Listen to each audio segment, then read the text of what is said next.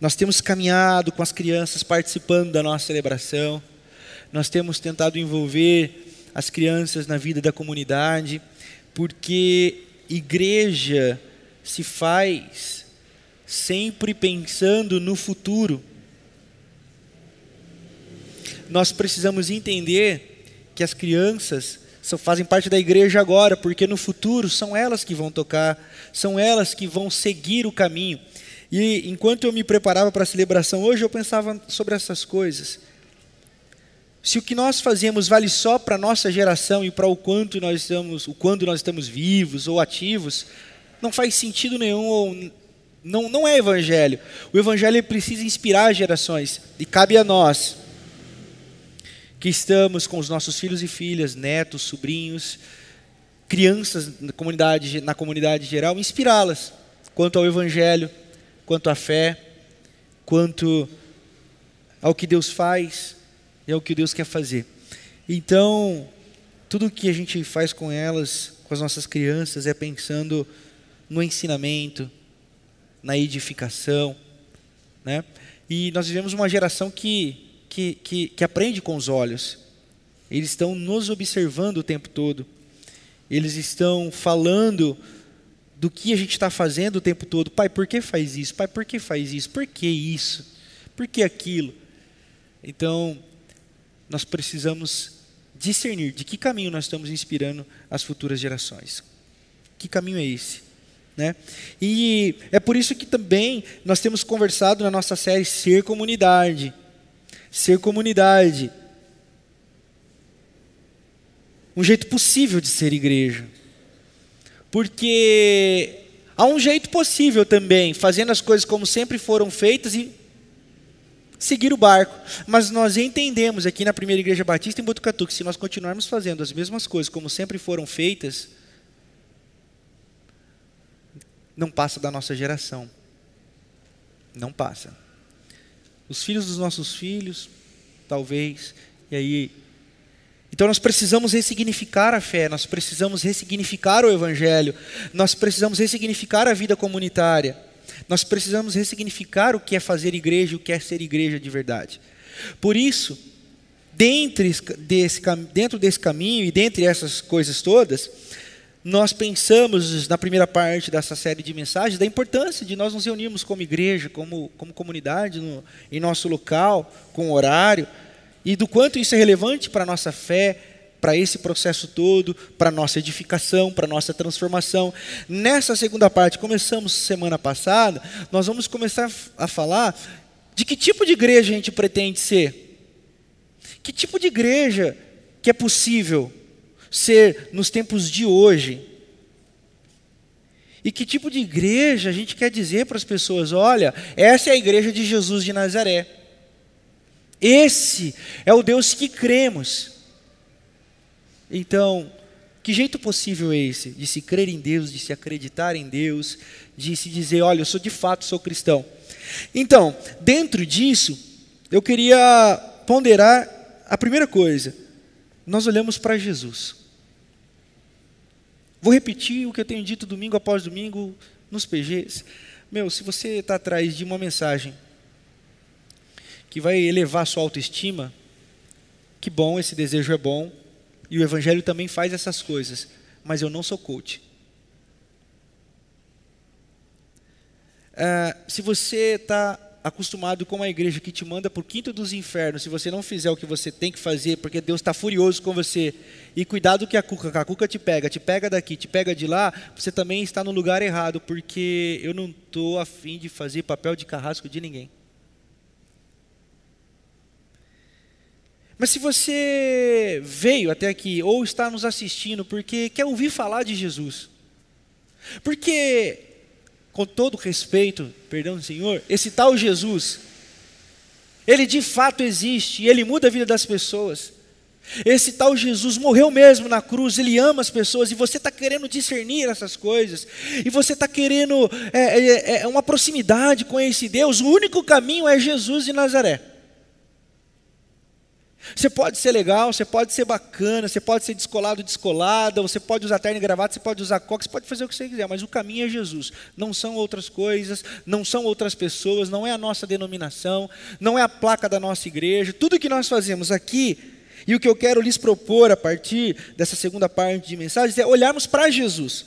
Ser comunidade, um jeito possível de ser igreja é por Jesus, não tem outro caminho. Só que Jesus diz algumas coisas que nós não gostaríamos de ouvir. Jesus fala algumas coisas que a gente às vezes fica assim: esse cara está maluco. Os discípulos pensaram isso. Então, discernir é preciso. Discernir é preciso. Esse é um primeiro ponto. Segundo ponto, ainda como a título de introdução, eu queria dizer que eu tentei lembrar da frase do profeta Raul Seixas, mas eu não sei se eu vou me lembrar na íntegra. Que ele diz uma coisa: o sonho, quando é meu, é só um sonho.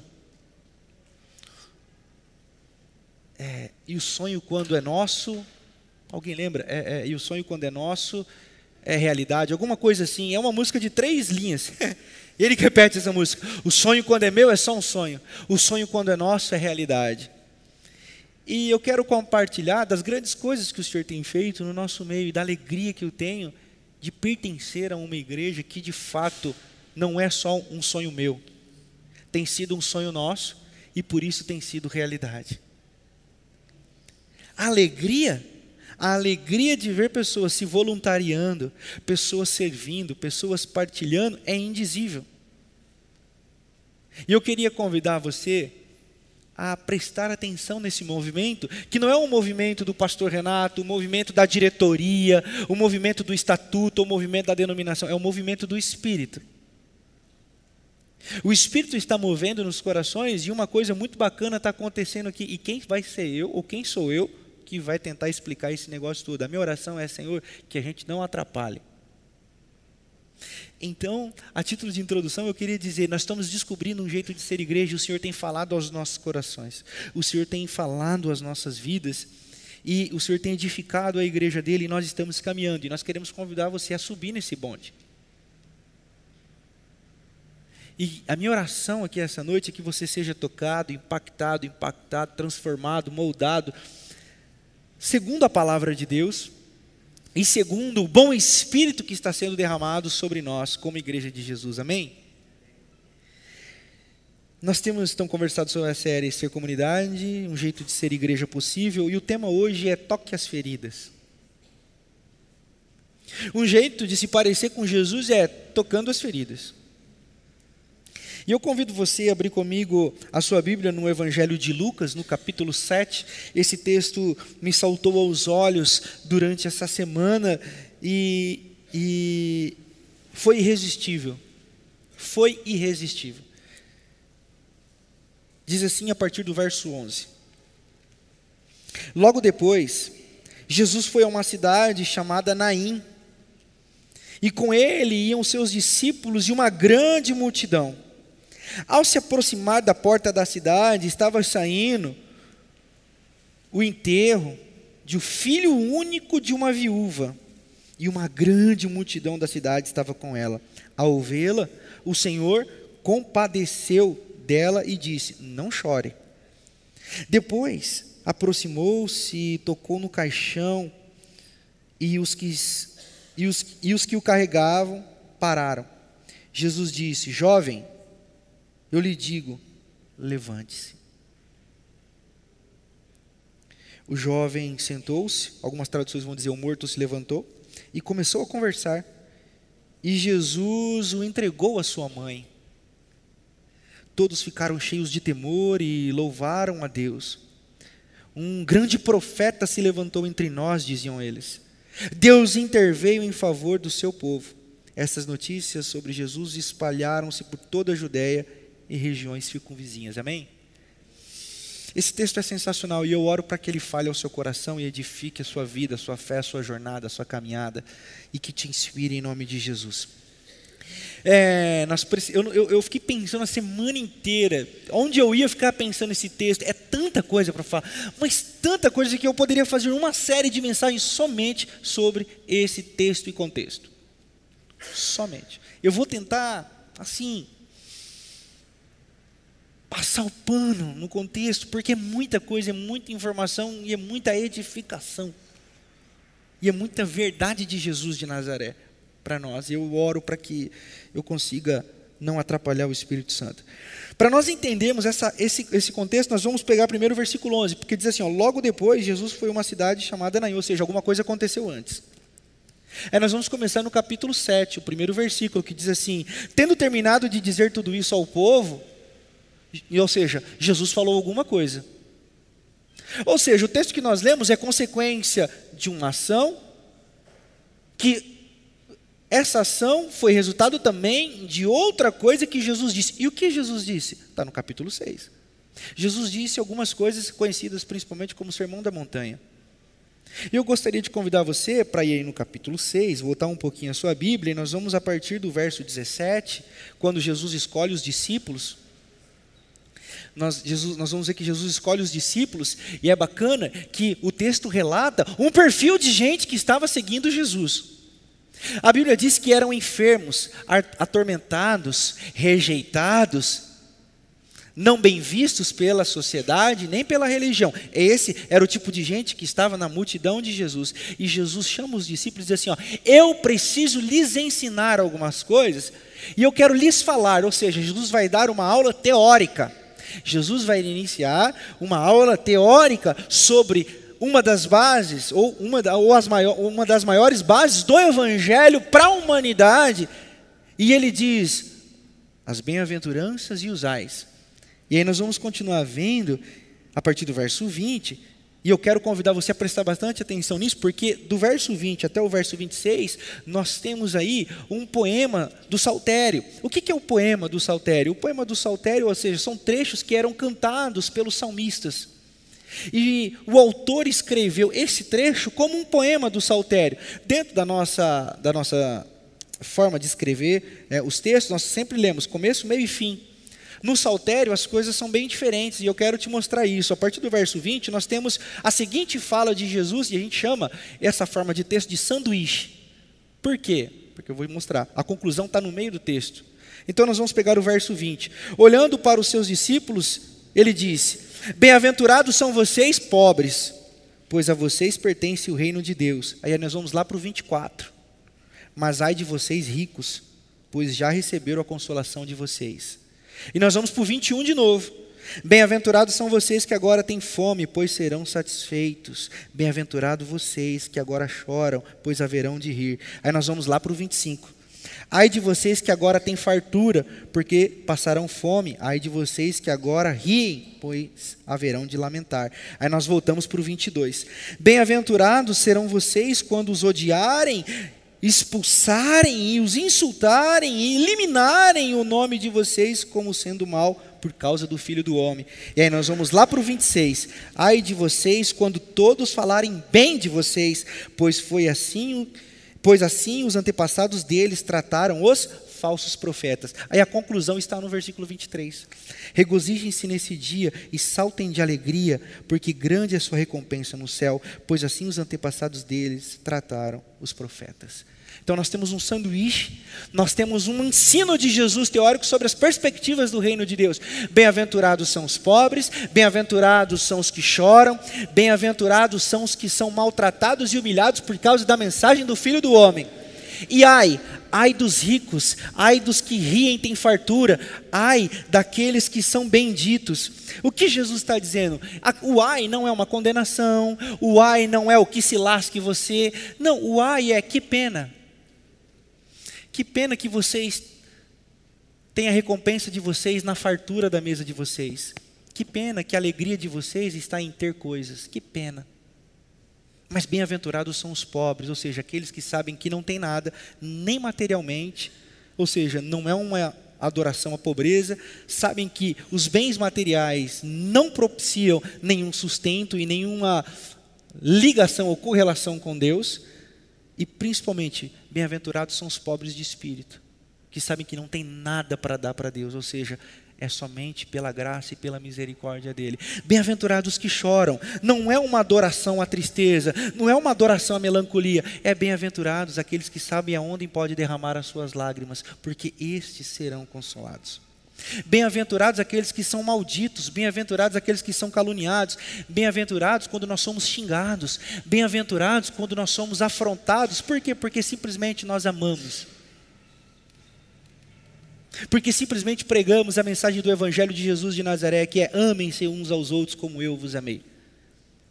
Então Jesus começa a ensinar essas coisas. E depois, depois ele continua a sua aula teórica, ele diz: olha, Amem os seus inimigos. O que Jesus está dizendo? Jesus está dizendo sobre humanidade e humanização. Se roubarem, se te baterem, deem outra face, porque não odeiem a ninguém, nem mesmo os vossos inimigos. Porque o ódio, o ódio é um movimento que não tem correlação nenhuma com o Evangelho, tanto de lá para cá como de cá para lá. O ódio, o Evangelho não habita. Na vingança, o Evangelho não habita. Na vingança, o Espírito de Deus não está. Então sejam humanos. Jesus está falando isso para quem? Para os discípulos, não é? É uma aula teórica a respeito do reino de Deus, dos fundamentos da igreja de Jesus de Nazaré. E depois, depois Jesus vai dizer: não julguem o próximo. Jesus está falando de igualdade, porque quem pode julgar alguém? Quem é melhor do que alguém? Quem pode apontar o dedo para a cara do outro e dizer pecador? Ninguém. Jesus está dizendo, então parem de julgar uns aos outros. Essa também é uma das grandes bases do, da igreja, do evangelho de Jesus de Nazaré. Não julguem, não julguem, porque tem um cisco, no, tem, um, tem uma trave no olho de vocês e vocês estão preocupados com o cisco no olho dos outros. Jesus está dizendo isso para quem? Para quem que Jesus está dizendo isso? Para os discípulos, aqueles que dariam sequência na mensagem do Evangelho. Lembre-se, é uma aula teórica de Jesus. E Jesus continua dizendo: cuidado, Cuidado, porque é pelos frutos que a gente vê a qualidade das árvores. Ninguém pode dizer que ama a Deus, mas que se alegra com a morte. Ninguém pode dizer que ama a Deus e que está tudo bem. A morte, está tudo bem a opressão, está tudo bem o abuso, está tudo bem o adultério, está tudo bem a corrupção. Ninguém, ninguém que busca Deus se conforma com o mal e com a maldade, seja ele qual esfera seja. Ninguém. Por quê? Porque é por uma árvore pelo fruto que a gente conhece uma árvore. Aula teórica de Jesus, fundamento do Evangelho. E depois nós entramos no capítulo 7. Tendo dito essas coisas, essas coisas, Jesus cura o servo de um centurião. E é muito bacana se você for examinar as Sagradas Escrituras. A Bíblia diz que os servos, o, alguns funcionários do centurião chegaram: Jesus, você tem que curar, você tem que curar esse nosso amigo, porque ele tem fé, ele construiu uma sinagoga para gente, ele ama a nossa nação, ele ama a nossa nação, o senhor tem que curar. Porque ele faz as coisas. E o centurião chega para Jesus e bate no peito e diz: Não, não, Senhor, não, não. Eu não sou digno de que o Senhor se desloque até minha casa. Não, não. A galera está dizendo que eu mereço, mas eu não mereço, não. Por favor, nem precisa ir até minha casa porque eu não sou digno. E Jesus olha para a galera e fala assim: ó, Nunca vi fé do tamanho da desse cara. Que aconteça o que segundo lhe é proposto. E o seu servo foi curado. E na sequência, depois de ter feito isso, Jesus sai de Cafarnaum e vai para Naim, uma cidade que não é citada em nenhum lugar mais do Evangelho. Jesus vai para Naim, acompanhado com quem? Com os alunos, que agora começam a ver a aula prática de Jesus, daquilo que ele falou no capítulo 6. Teve a teoria, agora ele começa a ter a prática. Agora ele começa a mostrar na prática o que, o que é o Evangelho. Vocês ouviram o que eu falei? Ouviram? Vocês ouviram? Sobre o ai, sobre os, as bem-aventuranças? Agora vocês começam a testificar com os olhos de vocês, e nós vamos ver que isso acontece de maneira maravilhosa. Então, aí no capítulo 7, Jesus vai para Naim a partir do verso 11. E o que está acontecendo em Naim, pessoal? O que está acontecendo em Naim? Está saindo uma comitiva de um enterro. Por que saindo? Porque dentro da tradição judaica, os cemitérios eram lugar de pecado, de contaminação, né? Então, os cemitérios sempre eram do lado de fora das cidades. Então, a comitiva saía dos portais da cidade. E Jesus chegava com o bando dele, desculpa aí o bando, com a galera dele. Tal, Jesus chegava com a turma dele. E Jesus, ao ver, vocês reparam, porque o Evangelho poderia dizer assim: ó, estava saindo dali um velório e Jesus ressuscitou o morto. Amém. Glória a Deus, Jesus faz isso, Deus faz isso. Só que o que nos chama atenção é o detalhe. Por que, que na nossa Bíblia está escrito que era o filho único de uma viúva? Por quê? Porque dentro da tradição judaica, essa mulher estava ferrada. Ela não teria quem a sustentasse. Ela não teria mais quem provesse para ela. Ela estaria totalmente à mercê, à mercê à mercê da solidariedade, da generosidade daqueles que dariam esmola para ela. Só que Jesus, a Bíblia diz que ele se compadeceu dela. E é muito bacana que a palavra grega para compadeceu aí também tem um significado de coração. Ou seja, Jesus foi prof... ou estômago, né? Nos Salmos a gente vai ver entranhas. Ou seja, Jesus foi profundamente mexido Jesus foi profundamente tocado pelo estado de vulnerabilidade daquela mulher. E a Bíblia vai continuar dizendo que Jesus tocou no caixão. Uma pausa, um parênteses. Vocês lembram quando Jesus cura aquele atormentado no cemitério de Gadara?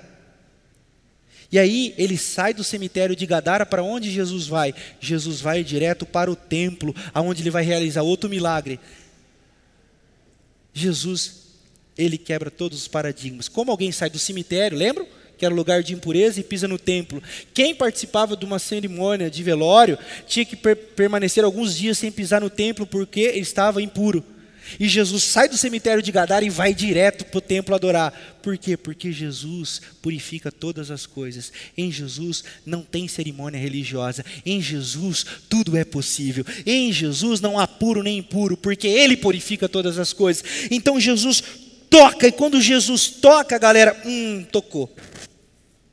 Moiou. O que, que esse cara tocou? Ele, ele tocou onde não deveria tocar.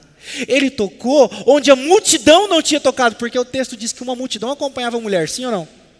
Só que ninguém tocava, por quê? Porque estava todo mundo preocupado em prestar a sua adoração depois. Ou seja, na multidão está sempre todo mundo preocupado com a sua adoração a Deus, mas ninguém quer tocar aonde é impuro, onde ninguém pode tocar. Lembre-se que nós estamos falando de uma aula prática de Jesus. Os discípulos estão de olho, os discípulos estão observando Jesus, os discípulos estão atentos a Jesus. E Jesus acabou de dizer: bem-aventurados, bem-aventurados é um perfil de pessoas, bem-aventurado é um tipo de coração dessa gente toda. Esses são os bem-aventurados. E agora Jesus vai na prática: bem-aventurados são os que choram, porque esses receberão consolo. Então Jesus toca no caixão. E quando Jesus toca no caixão, eu poderia parar aqui minha mensagem ia ficar sensacional. Nós poderíamos cantar uma música muito bonita que quando Jesus toca o morto ressuscita, tudo se faz novo. Aleluia! E é isso mesmo. Não é mentira. É verdade, onde Jesus toca, a morte, a morte não prevalece. Onde Jesus toca, a esperança renasce. Onde Jesus toca, onde Jesus chega, a religiosidade não prevalece. Por quê? Porque Jesus está pouco se lixando, como diria os pouco se lixando. Para o que diz a religião, que não diz se é impuro, se não é impuro, porque Jesus quer mesmo é tocar nas pessoas, Jesus quer tocar naquele que ninguém quer tocar, Jesus quer fazer aquilo que ninguém quer fazer. Olha que coisa mais linda, vamos cantar uma música. Como Zaqueu, eu quero. Então ia ficar lindo, ia ficar sensacional, mas é parte da mensagem, não é a mensagem toda. E a Bíblia diz que nós precisamos ficar atento a todas as falas das Sagradas Escrituras. E a teologia latino-americana nos inspira a dizer que o Evangelho todo é para o homem todo e para todos os homens. Então nós precisamos prestar atenção, porque Jesus não está só pensando em ressuscitar as pessoas para o céu e tudo bem, tudo beleza. Porque o texto também não termina aí, sim ou não? O texto continua dizendo que o morto se sentou, conversou com as pessoas e Jesus o devolveu para quem? Para sua mãe. O Evangelho, o toque de Jesus, não é simplesmente para manifestar a grandeza de um Deus metafísico, de um Deus distante que faz coisas maravilhosas, e é verdade, ele faz mesmo. Ele faz mesmo, ele realiza milagres que a ciência não explica, é verdade. Só que essa é parte do, essa é parte do evangelho. Essa Não é a verdade toda. A verdade toda é que ele faz essas coisas, mas ele faz também outras coisas. E quais são essas outras coisas? Ele devolve a esperança ainda nessa vida. Ele socorre as angústias ainda dessa vida. Porque em nenhum momento Jesus chegou para a mulher e disse assim: Você é a mãe? É. Ele mereceu morrer, né? Pelo jeito estava armando, né? Lugar errado, hora errada, companhia errada, né? Agora a senhora que pague, né?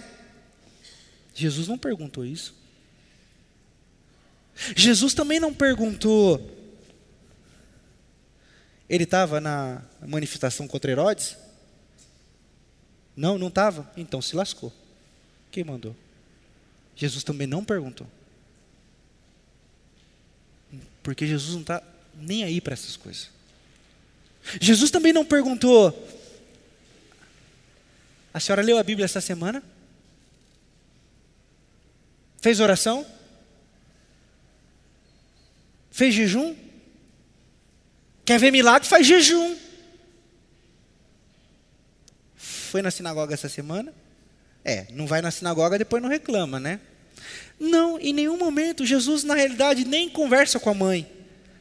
Ele toca direto, onde ninguém queria tocar, e devolve a vida. Aí só depois ele conversa com a mãe. Jesus traz a esperança de novo àquela mãe, porque provavelmente era aquele filho que a sustentava. Porque a viúva dependia dos filhos. O Evangelho, ele faz essas coisas, ele devolve a nossa esperança, ele nos faz ver a possibilidade do milagre, ele nos faz ver a possibilidade de que Deus é real. De que Deus é, é verdadeiro.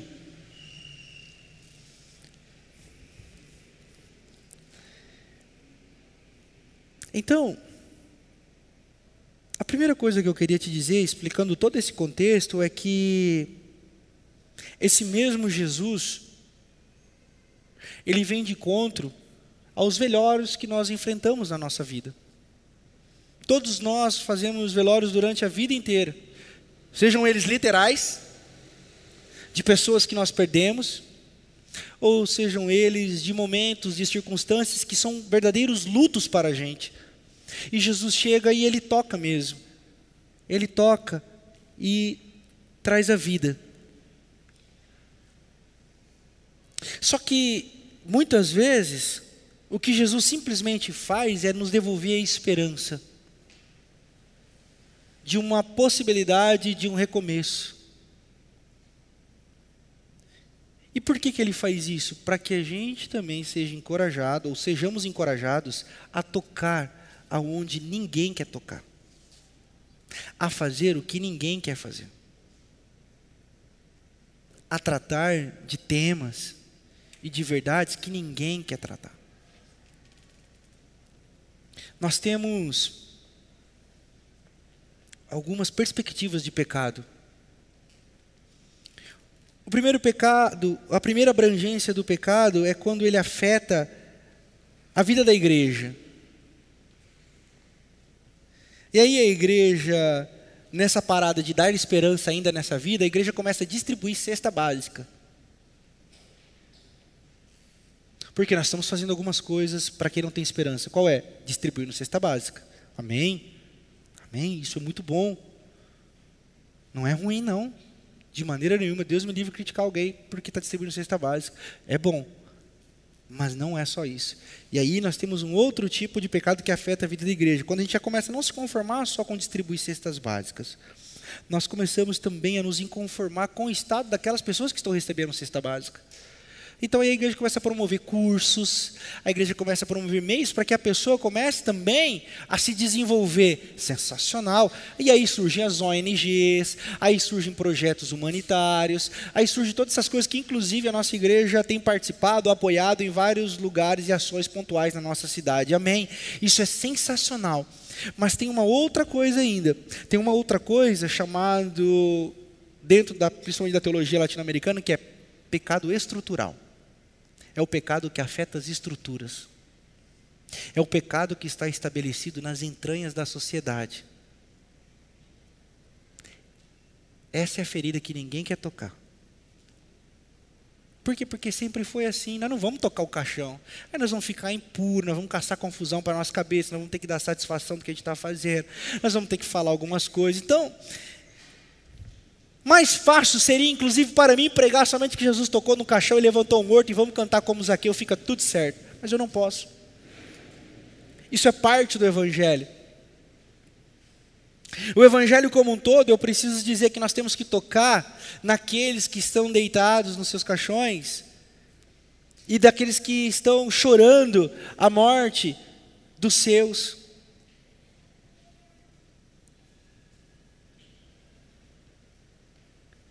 Nós precisamos chorar e nós não precisamos simplesmente chorar, nós precisamos fazer algumas coisas.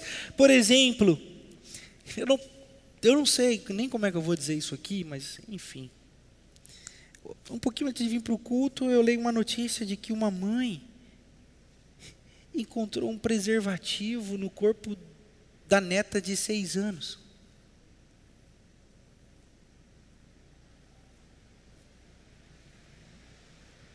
E descobriu que ela estava sendo abusada pelo avô.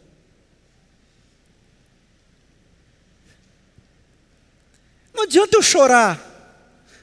Não adianta eu ir para a rua. Eu preciso fazer alguma coisa.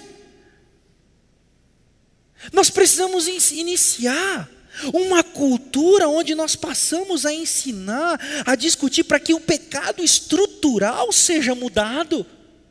Então nós precisamos nos inconformar com muitas coisas. Por isso que muitas vezes as pessoas batem nas minhas costas e falam assim, pastor, que bacana, o senhor é de determinado lado. Eu falo, eu não sou de lado, eu sou do evangelho, brother. Não, porque eu sou de determinado lado. Eu nunca tive fazendo nada das ações sociais que a gente faz aqui na igreja. Não adianta nada você ser de lado nenhum. Não adianta nada você fazer protesto. Não adianta nada ser sensacional no Facebook. Mas se você não faz nada da sua vida para que a gente possa mudar a nossa sociedade, não adianta nós dizermos que Jesus toca o caixão. A viúva vai continuar chorando.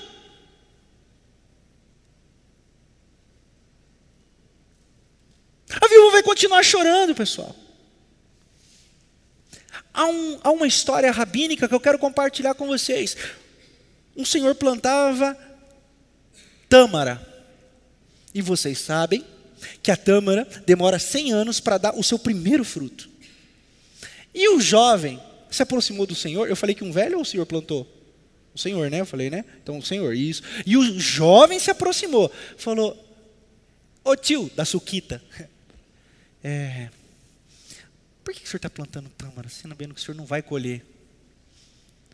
Ele falou assim: se todos pensassem como você, jamais teríamos tâmaras para comer. A sociedade se muda dessa perspectiva. Talvez nós não vamos ver. Talvez nós não vamos colher as tâmaras que nós estamos plantando, mas nós precisamos iniciar um caminho de que não vai só até o caixão, mas que pega o, o, o, o, aquele que foi ressurreto e coloca diante da mãe e diz: está aqui de volta a sua esperança. Nós precisamos tocar com o toque de Jesus, um toque que não é só para a glória de Deus. Há quem diga, ó, e haja luz. E há quem diga que os milagres de Jesus não foi para testificar de que ele era Deus. Foi para testificar que uma nova perspectiva do reino de Deus era possível ainda nesse mundo. E eu concordo. Os milagres não são para ficar dizendo, tá vendo? O Deus do fulano de tal é menor, o Deus do fulano de tal, tá vendo? A minha igreja é certa, nada disso. Os milagres são para testificar de que Deus está cuidando da gente e de que a gente tem que fazer alguma coisa porque o convite para sermos igreja é se parecermos com Jesus. E se parecemos com Jesus, nós tocamos onde ninguém toca. Nós fazemos o que ninguém quer fazer. E nós nos aproximamos de quem ninguém quer se aproximar. Lembram-se, lembram-se do começo da pregação? Qual que era o contexto das pessoas que estavam ouvindo Jesus? Os bons? Os moralmente corretos? Não. Não eram. Porque normalmente os bons não precisam de médico. Os bons não precisam de médico. Quem precisa de médico são os doentes. E tem doente, e tem doente que bate no peito dizendo: Eu não estou doente. Quem falou que eu estou doente?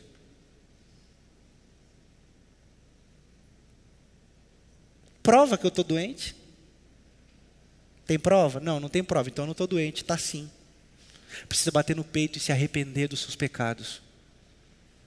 Precisa bater no peito e dizer: Estou errado e preciso voltar para Jesus. E qual é a mensagem do Evangelho qual é a mensagem da nossa igreja? A partir do Evangelho, todos são bem-vindos. Todos são muito bem-vindos. Ah, mas é aquele ali é, pecou aquilo lá. Meu irmão, nós não estamos aqui para medir pecado de ninguém. Nós estamos aqui para devolver a esperança com o toque de Jesus. O que Jesus tocou, a gente quer tocar também. Mas aí vocês vão ser chamados de uma igreja que não é tão pura. Vou dormir na pia. Vai cair o dólar por causa disso. O evangelho, ele não trata de que imagem a gente tem ou não tem. A igreja, o evangelho trata da nossa capacidade e o tanto que a gente está disposto em ir na direção daqueles que ninguém quer ir. Então há um jeito de ser igreja. Há um caminho para sermos igreja. Qual que é esse caminho? Encontrarmos o outro.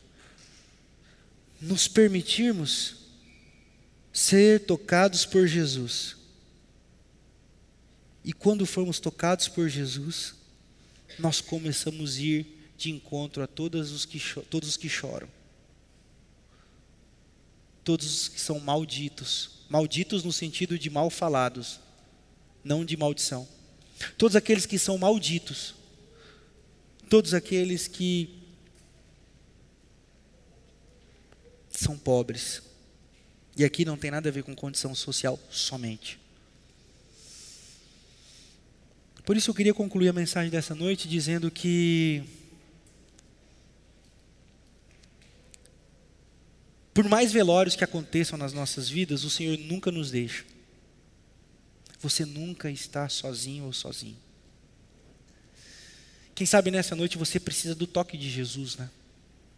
Você chegou aqui com a sua esperança no caixão. Você esperou, chegou aqui fazia no seu velório, né? o seu velório no sentido de sua fé, de sua existência, e você estava pronto a sepultá-lo. Eu quero dizer para você que Jesus pode tocar em você e te devolver a vida. E quem sabe você também estava na situação da viúva, chorando esse luto, chorando e dizendo assim: não há mais saída para mim porque eu estou sozinho, agora lascou. Porque esse era o pensamento da viúva, né? Eu estou sozinha. Lascou tudo para mim. É, e era verdade. O desespero dela de comida, de auxílio, de proteção, qualquer um poderia entrar na casa dela e abusar dela, todo mundo, qualquer um poderia entrar na casa dela e roubar, porque ela não tinha mais proteção. Mas aí vem o toque de Jesus. O toque de Jesus é: olha aqui, senhora, o seu filho está aqui, a sua proteção está aqui, o seu sustento está aqui. O seu amor está aqui. Jesus vem para nos trazer isso. Só que muito mais. Ele quer que a gente faça isso pelo outro também. Ele quer que a gente toque aqueles que não têm mais esperança. Ele quer que a gente toque aqueles que estão chorando a morte dos seus. Ele quer que a gente vá lá de encontro àquela mãe que teve sua filha abusada. Ele quer que a gente comece também a denunciar toda forma de abuso no nosso meio. Quantas mulheres são abusadas no nosso meio? Pelo patrão, pelo colega de trabalho. Sim ou não? Sim, porque os dados são altíssimos. Ah, não, não o escambau. Sim, porque os dados mostram isso. Mais de 68 mil mulheres sofreram algum tipo de abuso e violência no ano de 2018. E nós vamos achando tudo isso normal, está tudo normal.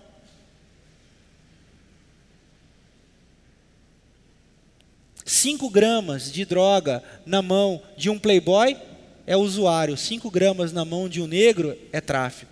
Está errado. Ninguém pode ser julgado pelo fato da sua cor, cabelo ou lugar onde mora.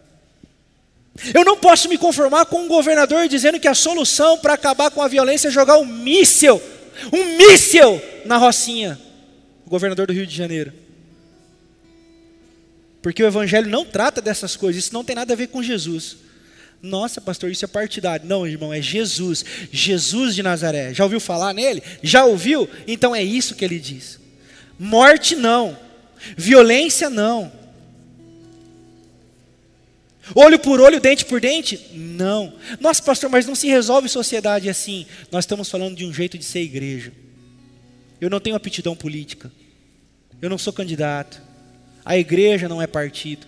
Nós falamos aqui do Evangelho de Jesus de Nazaré. Nos pautamos no Evangelho de Jesus de Nazaré. E tudo que nós lemos é pelo filtro de Jesus de Nazaré. E tudo que nós cremos é porque Jesus nos ensinou a crer nessas coisas. E tudo que nós nos inconformamos é porque Jesus também se inconformaria.